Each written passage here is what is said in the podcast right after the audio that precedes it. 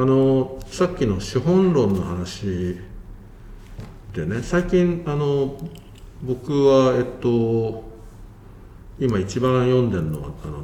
ピーター・ドラッカーなんですよ。読んでるというか聞いてるんですけど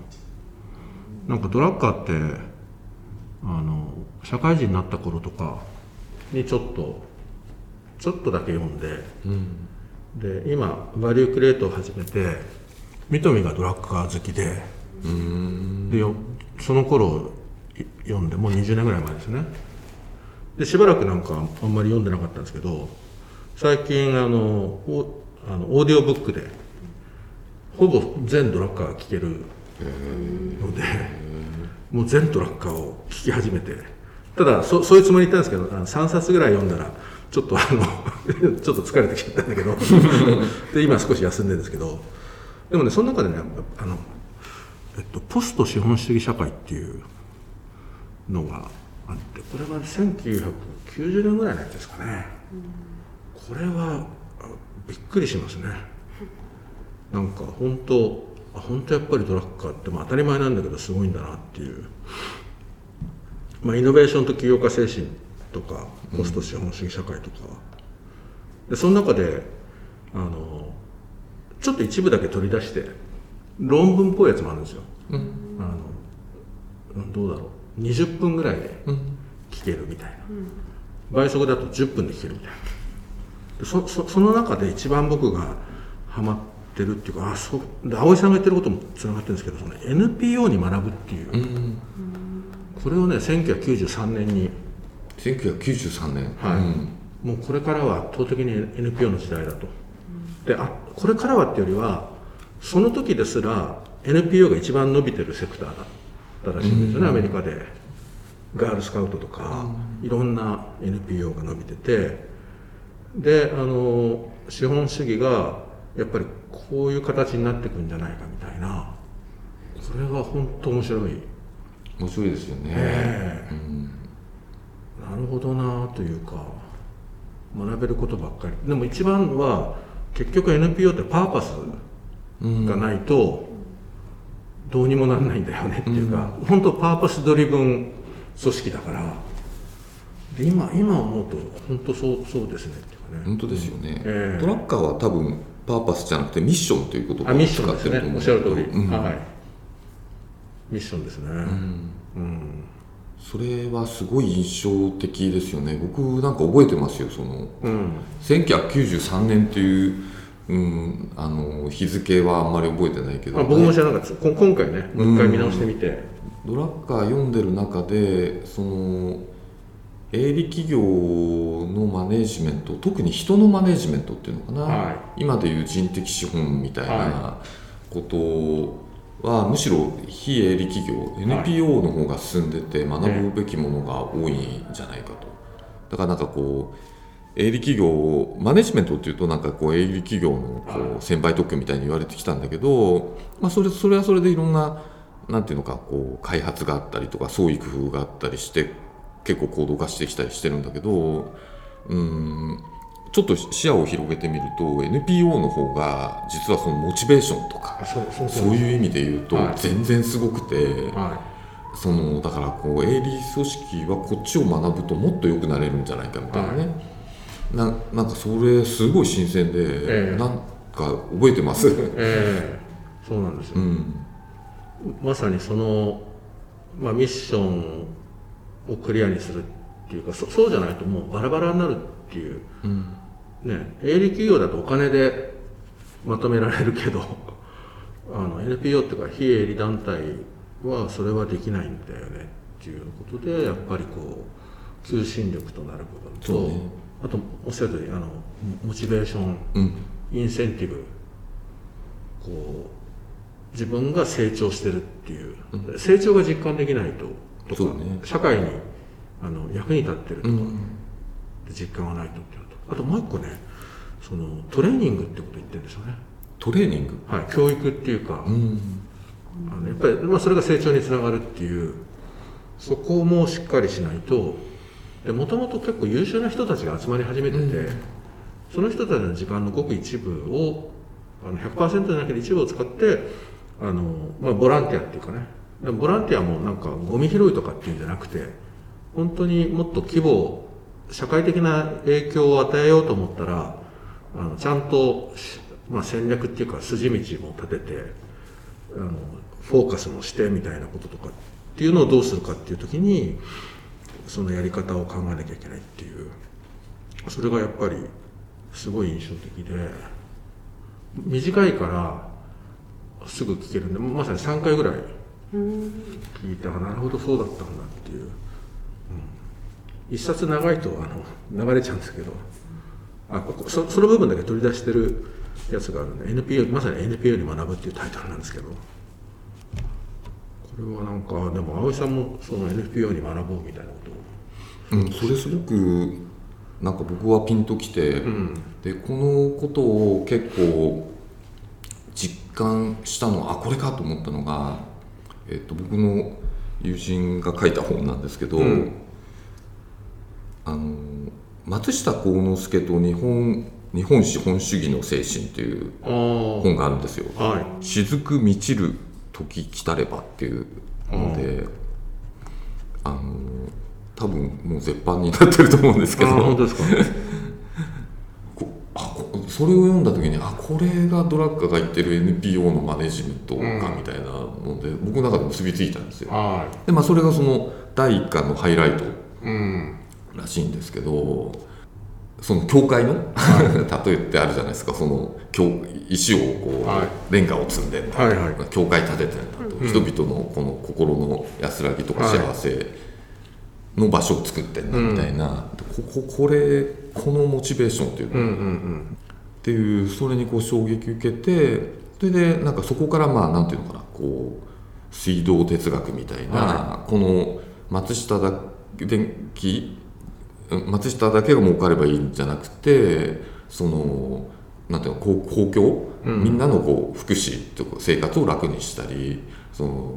えー、そういうこう、うん。社会に貢献する目的のためにやってんだみたいなのはなんかその辺から出てきて,、きてるのかなと思って、あそうですね、うん。うん、そのエピソードが僕はすごく分かりやすかったですね。そうですね、うん、トラッカーは確かにあの教会とか学校とかそういうのも含めてこう言ってるのと面白いなと思うのはやっぱ結構その中でイノベーションというかガールスカウトの例とかもなんかそれまでガールスカウトの人は何歳になったら例えば10歳になったら入れるみたいな。でガールスカウトってもともと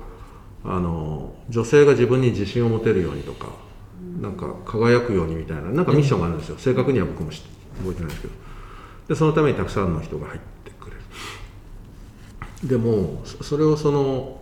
みんなで工夫してやってたらじゃあ8歳からでもいいじゃんとか6歳からでもいいじゃんと。それは社会が変わってってそのご両親が働いてる人が増えてってその年齢の子があの何もすることなくて家であのテレビばっかり見てるみたいな話とかでそれに合わせていけばあの本人たちもいいしあの組織としてもやりたいことを実現できてお金になるわけじゃないけどやりたいことが実現できるみたいな話とかっていうのが結構そうだなとか。教会も土日にあの何ですかそのみんなが来て日曜日ですかね教会だから。それであの牧師さんがいろんな話をするってやつをあのいやみんな日曜日休みたいんだよねみたいな。だからその話を伝えたいんだったらそれをテープに取って車で聞けるようにすればいいじゃんみたいな。面白い、ね、あの伝えるということだ、うん、で言えば。で時々あの自由な時に来てくれればいいんだよねみたいな。これこれもすごいイノベーションだと思うんですよ。ある意味で。その伝え方のイノベーションというか、あなるほどなと思いました。そのミッションがはっきりしてれば、うん、あとはやり方はいろいろみんなで工夫してやっていけばいいっていうのが、うん、なんかそういうのがあの普通の企業よりよりもなんかそそこそこでで普通の企業で働いてる人は、ねうん、あの意外とそういう工夫を思いついてもできない、うん、なんでかというと階層があってあの若くていろんなアイデアがある人たちも会社の中では階層があるしお金のために働いてるからそんなこと言わないらしいんですよ。あの言われたことをそのままこなしてでどこで活躍するかってそういう場で活躍してみたいな。でそれを経験値を得て成長していくみたいなってまあでも今の社会でむむしろそういう発想ってすごく活かせるんじゃないかなと思いました、はい。その辺で1993年でしたっけ？93年だったが NPO にもっと学ぶべきことがすごくあるよねと特にその働きがいとか、はい。モチベーションに関してはあるよねって言ってたのが、今そのパーパスみたいな、はあのー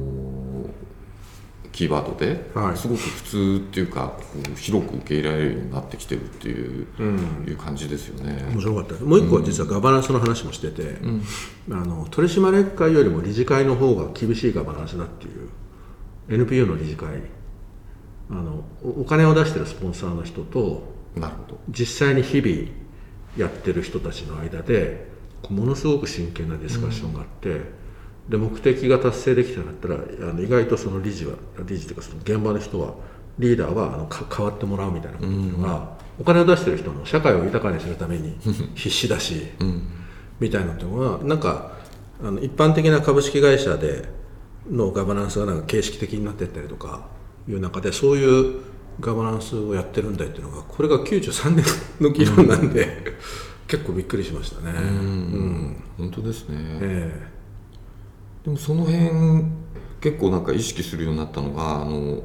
田坂宏さんっていう人が「見えない資本主義」っていう本を書いてるんですけど、あはい。これが2000今調べたら2009年に出てる本なんですけど、はでこの中にうんなんていうのかなその NPO と営営利企業はい。っていうのはそのまあ従来は対極はいにあったんだけど、それがなんかこの歴史の動きの中でなんかなんていうのかなだんだんこう近づいてきてるそうですね。あだんだん近づいてきてて、うん。なんか一部重なりも出てきてるみたいな。でこれやがてこれがこうどんどんももっとこう融合っていうのかな、重なりが進んでくるであろうみたいな、予言をしてるんですよ。でこの違ったものが近づいてきて対極にあったものがプラスとマイナスがこう近づいてきてこの新たな次元に入る、うん。まあ、ちょっと弁証法みたいなことなんですけど、はい正反がこの、うん。使用されて GO っていう新しい次元にこう進化するみたいなね、えーっていうことが今後起こるだろうっていう、だからお互いに学ぶべきことがあるんじゃないかみたいなことを言っていて、ねええ。でこれが長期の潮流トレンドですよみたいなことを言っていてあだ本当そうだなと思って、うんなので結構こう NPO の人から学びたいと思ってはい。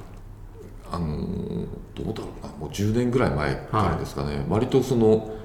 うーんお付き合いするようになって、で当社からもあの、えー卒業生で平岩さんっていうんですけどあの NPO のあのリーダーになって、うんあの放課後ネットワークっていうのをあやっててすごくあの成功した NPO で、今ももちろん続けてるんですけどで彼はその学校法人の理事長にその後なってあのニトベっていう、はい。あのあそういうつながりなんですか？ら大学まであるのかな、うん。すごものすごい学校なんですけど、うん。えーそこの理事長を今やってて、で当社とも同じ中野区なのでいろいろこう協業っていうか、ええ。させてもらっててあの競争系レポートの表紙に出てくるね。の素敵なあのあの女の子はい。は、あのニトベのあの生徒さんなんですつながりもよあったんですか、うん。あそれ知らなかった。あ OB の方が今理事長、そうですね。でどんなふうに運営してんのかとか財源はどうしてんのかとか、うんうんうん。結構いろいろ教えてもらったりで我々にできることないかっていうことで、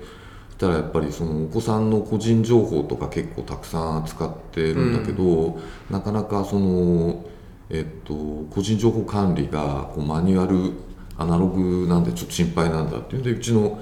えー、個人情報システム管理うちもう得意だよっていうことで 専門だからって専門の人が、はい。あのシステムのあの IT の担当の人が、えっと、1年か2年ぐらい出向して、うん。でその人がそういうあのえっと、デジタルのあの個人情報管理の仕組み作ってくれたりとか、ええ。とても面白いですね、なあの何歳ぐらいの方出向されたんですか？その時結構ベテランの人ですよね。ベテランの方。うんともう50代だったんじゃないかな。40後半ぐらい。50代じゃなかったかな。40後半ぐらいか、うんうんうん。うん。で行くとその人はその人でやっぱりすごくうん。学びがあるんですよね。そうですよね。えっと、例えば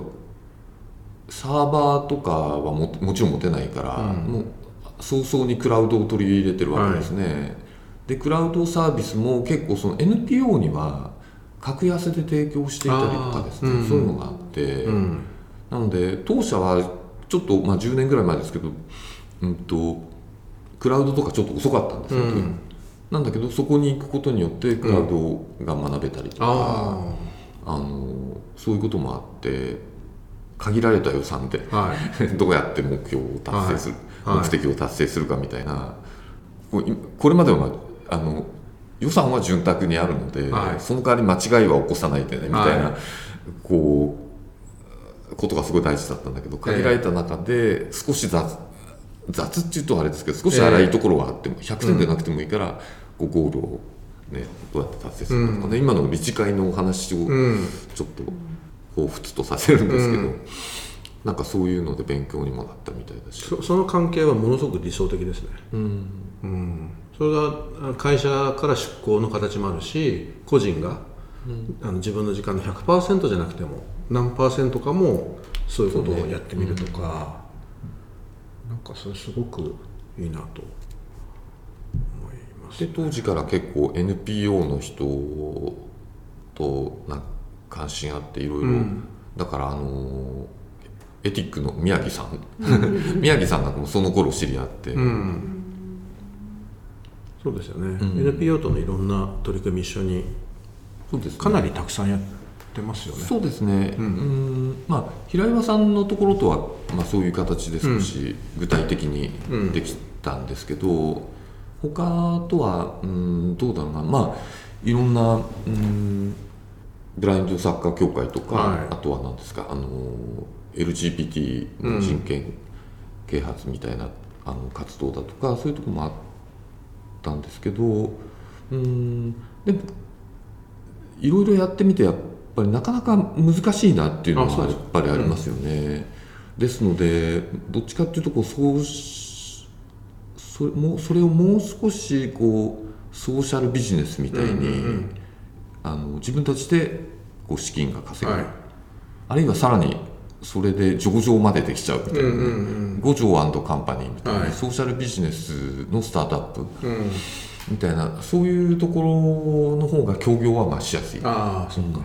そうですよね。確かに。っていうのでだんだんちょっと変わってきてるんですけど、だからといって別にその NPO とも付き合わないという意味ではなはい。くて、ええ。そうですよね。まあ、両方やるっていう、ええ。だから社会課題を解決する時のまあググラデーションというかなんかよりビジネスにグッと近づけた方がいいやつもあればまあそうでもそのビジネス的なアプローチを取り入れながらあのそうじゃないやり方でいくとかそうですね。なんかいろんなパターンがありそうな感じ、やっぱり我々もその新規事業がだんだんその社会課題の解決をビジネスを通じて行う、社会課題の解決っていうアウトカムと収益が一致するような、うん。そういうビジネスを新規事業としてやっていきましょうっていう時に、やっぱり最初社会課題って何だっけ？みたいなところからのスタートする時に NPO の人たちはもうそこがうん。もうなんていうのど真ん中だからそうですね。うん、あのいろいろ教えてもらったりそそういう関係っていうのは今でもあると思うんですよね。そうですね。面白いですね。ここはちょっと本当興味深いですね。なんかか価値の源泉がそこにある気がしてならない。まあ渋沢栄一があの500の会社を作り600の NPO っていうんですかね学校とか病院も含めると作ったみたいなこととかもなんかやっぱり資本主義っていうのを作るときに両方やられたっていうのはやっぱなんか